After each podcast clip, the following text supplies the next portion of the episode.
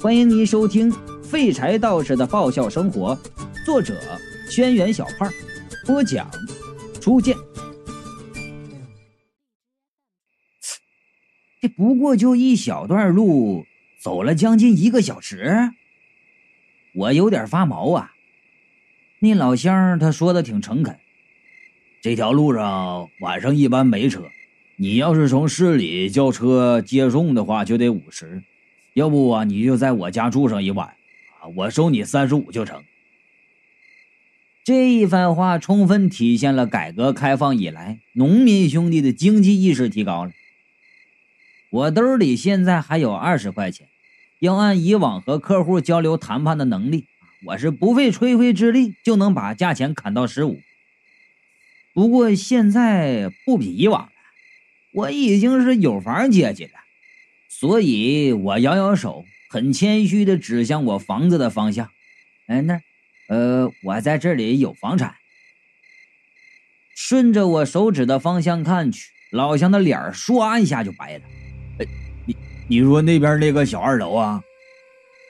我咳嗽了一声，点头。老乡用一种见鬼的眼神望着我。我见天色不早了，哎，那几个大姑娘也走远了。就转身往房子走，哎哎哎哎！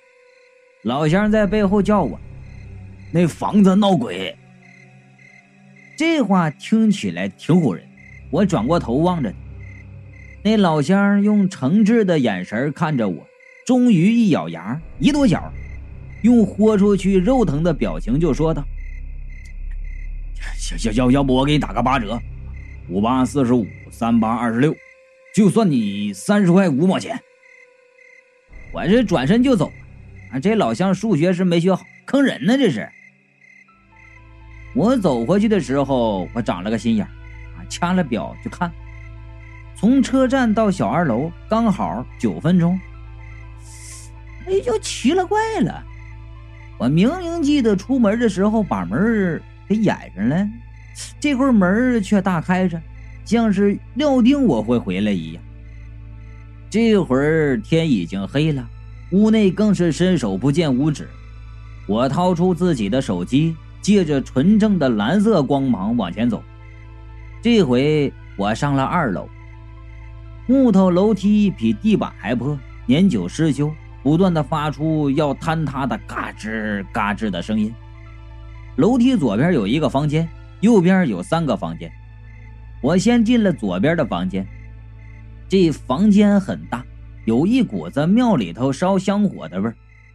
墙角呢堆着几个大箱子，中间摆放着一个神台，前面有几个小香楼，最里面坐着一个大胡子道士的铜像，那道士手里握着把长剑，双眼圆睁，被我手机的蓝光猛地一照，不怒自威，吓得我一个嘚瑟。神台前方有个红色的圆垫子，估计是哎放那块让人磕头的。说来也奇怪呀，之前总是觉得身上凉飕飕的，进了这房间以后，身体倒是有点暖意了。其他屋子里都是脏兮兮的，只有这间一点尘土都没有，连那垫子看起来都和新的一样。但是怎么看都不是睡觉的好地方啊！我又走回右边的房间，这第一间呢是个书房，地上全是纸，书架上早就没有了书，也留着一堆废纸。书桌上呢放着干了的墨水瓶和两杆坏了的钢笔。第二间是主卧，有两个双人床和一些家具。我打开第三间的门，这一间一看就是年轻小姐的房间。呃，放着个挺洋气的小单人床，上面还撑着蚊帐。我这会儿啊，实在是懒得动。俺这房子也挺干净的，索性就在这里睡了。不过呀，我一个大男人不好意思睡这么女气的床。见旁边有一个白色的梳妆台，上面的镜子呀还盖着块白布，我把那梳妆台上盖着镜子的白布扯下来。用反面擦了擦凳子和梳妆台，就用那凳子趴在上面睡了。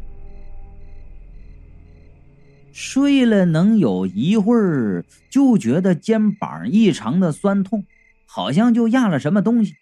你感觉是越来越明显，到最后骨头都在嘎吱嘎吱的响。这这咋回事啊？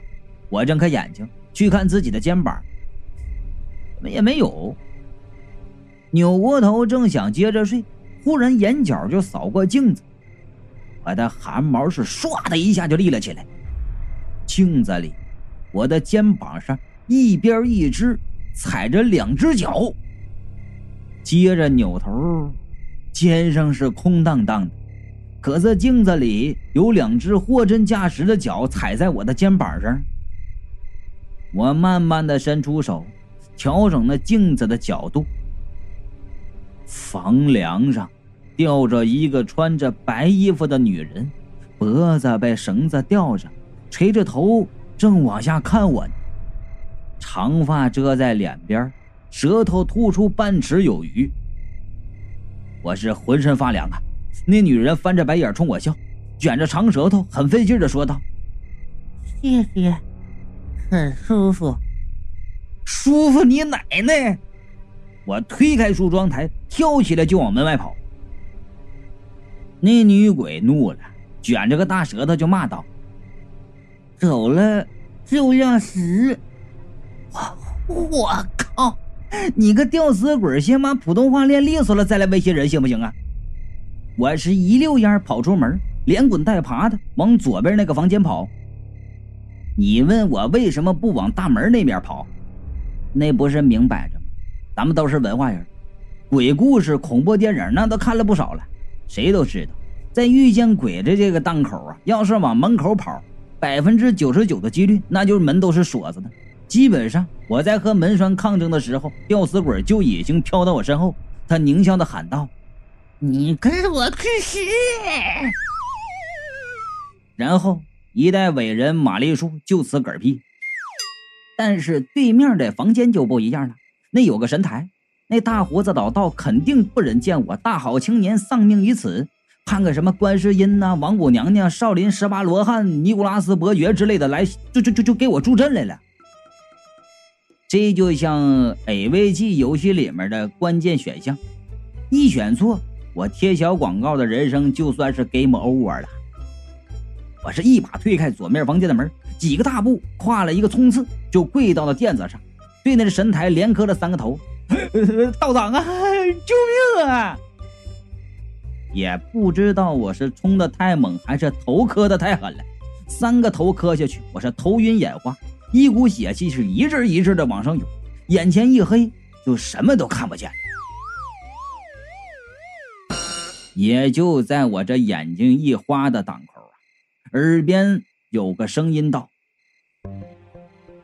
虽然你是马道长的传人，但我从未见过资质如此。”如此之差的人，罢了罢了，既然你也对我磕头行礼了，我就给马道长个面子，收了你这个徒弟吧。他话音刚落，我就眼前一亮，又能看得见东西了。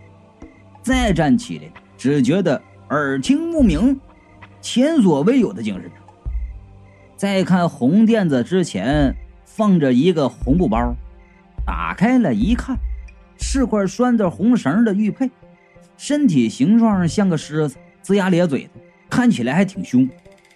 那玉佩是翠绿晶莹，滑如凝脂，拿在手上带着丝丝的凉意，一看就是好东西呀。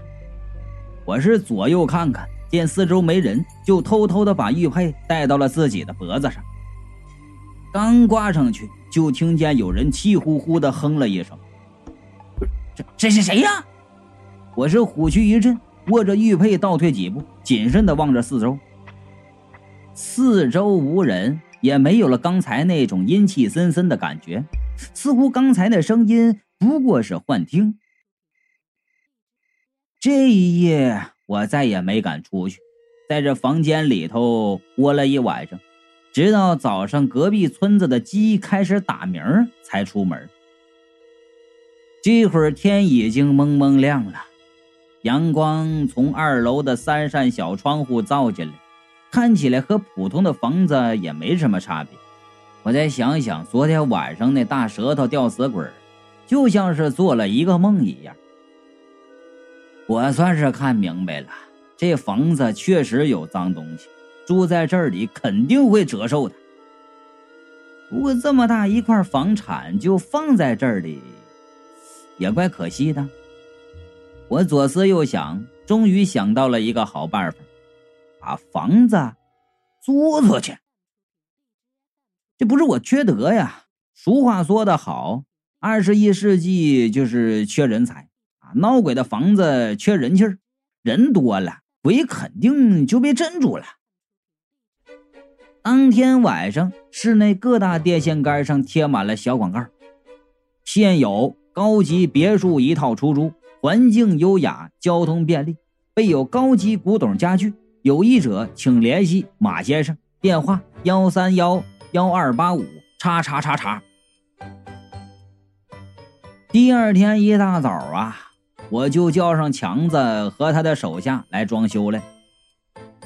强子打量着小二楼，脸上表情异常的严肃，最后以壮士断腕的认真态度对我说道。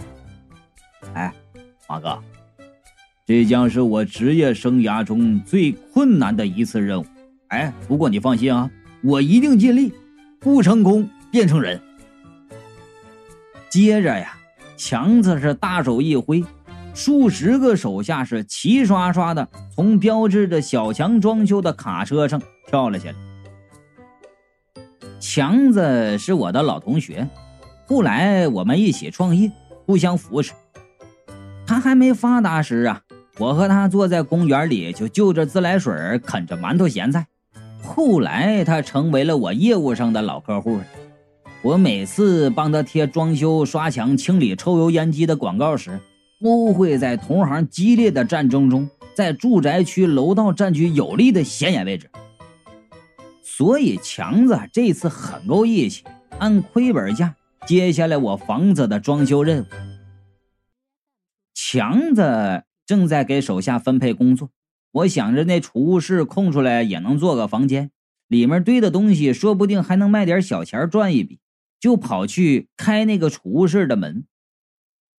那门和上次一样，开了一个小缝就被挡住了，像被什么东西给抵住了。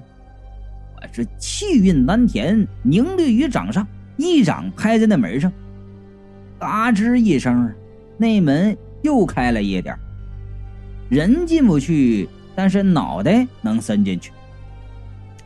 我把脑袋伸进窝子里，想看看门后到底是什么东西堵着。虽然是大白天，那屋子里也是乌漆麻黑的，窗户应该是被家具挡住了，没透出一点光亮。地上全是灰，那些家具上都盖着不知道是什么颜色的布。几个家具之间的空隙里结着蜘蛛网。我很费劲儿的把脖子伸长，侧过头去看门后。这一眼，我心里是咯噔一声，那门后是空空的，什么东西都没有啊！哎，明明啥都没有，可是这门却打不开。我正在奇怪，忽然一股冲力过来，那门竟然要自己合上。我手还在门把手上握着，脖子紧紧的卡在门和门框之间，那股力道啊，大的是非同一般。我推也推不开，又被卡得难以呼吸，只能用手大力的扳着那门。转眼间呐，我已经大脑缺氧，是眼冒金星。